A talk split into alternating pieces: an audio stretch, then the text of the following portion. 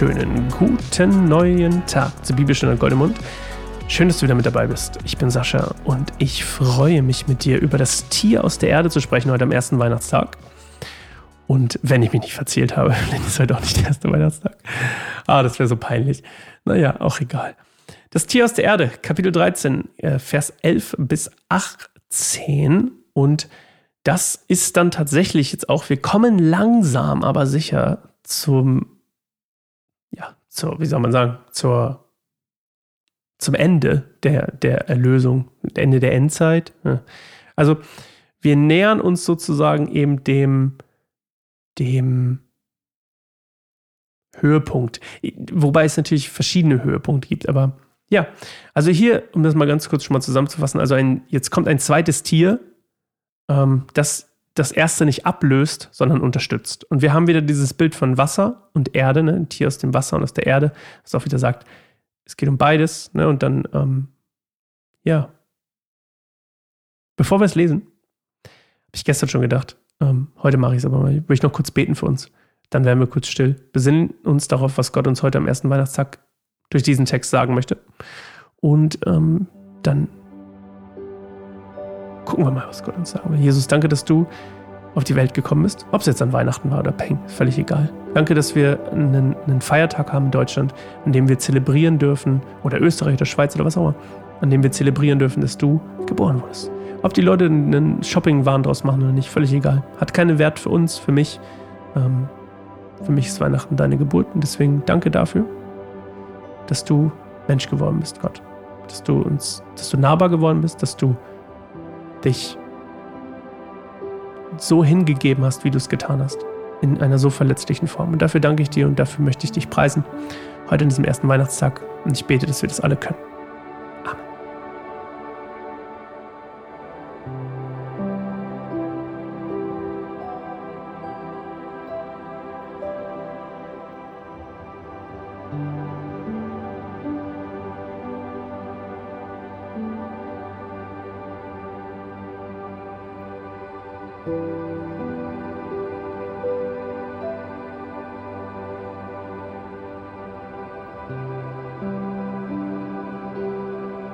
Dann sah ich ein anderes Tier aus der Erde aufsteigen.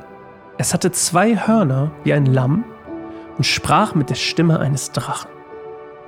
Es hatte alle Macht des ersten Tieres und brachte alle, die dieser Welt angehören, dazu, das erste Tier anzubeten, dessen tödliche Wunde geheilt worden war. Es wirkte erstaunliche Wunder und ließ vor den Augen der Menschen Feuer vom Himmel auf die Erde regnen und mit den Wundern, die es mit der Erlaubnis des ersten Tieres tat, verführte es die Menschen, die auf der Erde wohnen. Es forderte sie auf, ein großes Standbild des ersten Tieres anzufertigen, das tödlich verwundet worden und wieder ins Leben zurückgekehrt war. Es wurde ihm gestattet, dem Standbild des Tieres Leben zu verleihen, sodass es sprechen konnte da befahl das Standbild des Tieres, jeden zu töten, der es nicht anbetete. Und das zweite Tier verlangte, dass jeder, ob groß oder klein, reich oder arm, freier oder Sklave, sich ein Zeichen auf die rechte Hand oder auf die Stirn prägen ließ. Ohne dieses Zeichen, das entweder der Name des Tieres oder das Zahlensymbol seines Namens war, konnte niemand irgendetwas kaufen oder verkaufen. Man benötigt Weisheit, um das zu verstehen. Wer Verstand hat, der errechne die Zahl des Tieres, denn es ist die Zahl eines Menschen. Sie lautet 666. Ja, also. Ein zweites Tier kommt, was eigentlich nur noch mal den, das erste Tier noch mal höher hebt, ja, wenn man so will, einen, einen Cheerleader. Und dann wird dieses äh, äh, sehr viel, man kann hier sehr viel reininterpretieren und sehr viel spannende Sachen reininterpretieren. Aber das, das Ding ist halt einfach, es wird dieses Standbild errichtet. So. Eine Statue. Okay. Also etwas, etwas Unlebendiges. Und dann wird das lebendig gemacht. Und wir leben in einer Zeit, und das weißt du, mit Sicherheit, kriegst du auch überall mit. Wir leben in einer Zeit, in der unlebendige Dinge immer lebendiger werden. künstliche Intelligenz. Und ich will hier nicht irgendwelche Sachen aufwerfen. Ich mache das auch gerne. Ich benutze auch gerne mal künstliche Intelligenz und so für, für gewisse Dinge. Aber, aber, es ist ja in, in dem Kontext, in dem wir uns hier befinden, damals, ne, kulturell gesehen, historisch gesehen, ist das natürlich total, total abstrus, der Gedanke. Das ist wie die Stimme, die die ganze Welt erreichen wird. Eine Stimme, die die ganze Welt erreichen will. Wie soll das gehen? Oh, warte mal, das ist ja voll easy heute. Du musst ja nur einen YouTube-Kanal machen. Jeder auf der Welt, wahrscheinlich jeder auf der Welt, oder zumindest ein riesengroßer Teil, hat Zugang zu YouTube. Also kannst du jeden erreichen. Und eine Statue, die spricht, ein Standbild, das spricht. Und Achtung, jetzt kommt ja das Spannende. Das, da befahl das Standbild des Tieres, jeden zu töten, der es nicht anbildet. Nicht, der, nicht das erste Tier befehlt das, sondern das Standbild. Das heißt, wir haben hier ein Eigenleben im Standbild. Meinetwegen hat das den ähnlichen Charakter wie das erste Tier, aber es hat ein Eigenleben. Und jetzt sind wir wieder bei künstlicher Intelligenz. Ich, ich finde das nicht sehr weit hergeholt. Ich finde das wirklich sehr, sehr realistisch und ähm, sehr, sehr. Wobei ich dann wieder denke, naja, wir haben ja davor gelesen, alles, was passieren soll, wird auch passieren. Und daran glaube ich auch, ist auch geskriptet, meiner Meinung nach.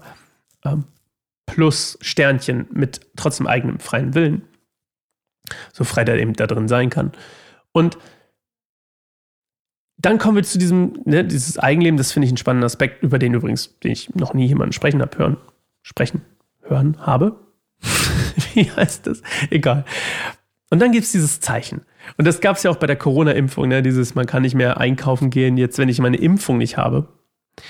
Und äh, da gibt es ja alle möglichen Verschwörungstheorien, ja. Also, dass das quasi das Zeichen ist, mit dem ich, Zeichen des Tieres, die 666 quasi in Form einer Impfung. Und dann gibt es irgendwelche, ich habe auch Video, also ich glaube nicht, wenn man recherchiert darüber, wenn man will, dann kommt man da echt schon an die verrücktesten Ideen.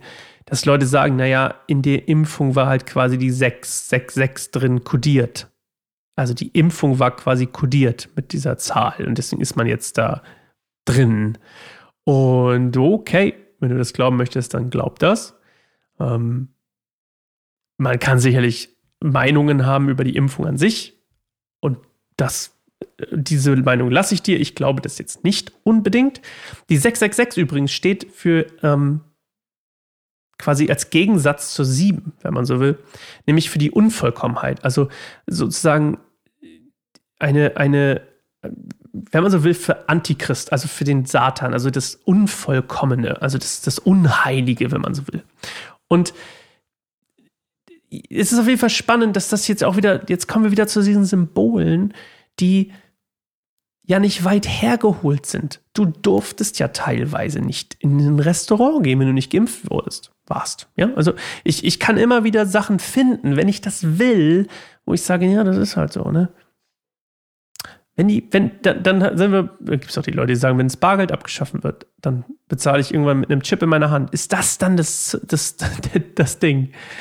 Also, man kann da sehr viele Theorien aufstellen, sagen wir es mal so. Und es bietet viel Raum für eben Leute, die vielleicht gegensätzliche, gesellschaftlich gegensätzliche Meinungen haben, ähm, da ihre Erfüllung drin zu finden. Und eine Sache, die auf jeden Fall stimmt, ist, dass wir Dinge anbeten, die, also wir Menschen alle, wir, die meisten zumindest, beten Sachen an, die wir nicht anbeten sollten. Also einer meiner Lieblingspastoren betet gefühlt Apple an. Und stört es mich?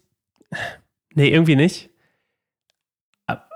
Weil ich ja auch nicht weiß, was für eine Dimension es innerlich für ihn geistlich hat. Keine Ahnung. Aber naja. Und es ist halt schon sehr spannend, also dass wir gewisse Dinge anbeten, sage ich jetzt einfach mal, die wir vielleicht nicht anbeten sollten. Und wenn wir das jetzt mal in diese, in diese Situation bringen, dass jetzt hier mal diese, dieses Tier angebetet wird, diese Statue angebetet wird, wie ist ein bisschen abstrakt heute meine Frage, aber wie schaffen wir es in einer Zeit, in der wir leben, und das muss ja nicht mal dieses Standbild gerade sein, aber wie schaffen wir es, Dinge nicht anzubeten, von denen wir eigentlich wissen, dass wir sie nicht anbeten sollen, aber sie irgendwie gesellschaftlich in Ordnung irgendwie anerkannt sind? Ohne jetzt irgendwie gleich in diese verrückte Schiene abgestempelt zu werden. Und ich weiß, vielleicht ist es auch nicht schlimm, abgestempelt zu werden. Ist ja immer die Frage, hat man recht oder nicht, ne? Ist es das wert? Oder ist man dann, erreicht man dadurch eben dann noch weniger Menschen? Lohnt es sich, über Menschen zu erreichen? Du merkst, es ist ein elender Rattenschwanz, den man damit, den man da verfolgen kann. Wir hören uns morgen wieder am zweiten Weihnachtstag. Ich freue mich auf dich und ich hoffe, du hast noch einen schönen Weihnachts-, ersten Weihnachtstag mit lecker Essen und einer guten besinnlichen Zeit. Gott hab dich, Gott segne dich, wollte ich sagen, Gott hab dich lieb. Aber ja, das auch. Gott segne dich, Gottes Segen. Bis morgen. Ciao.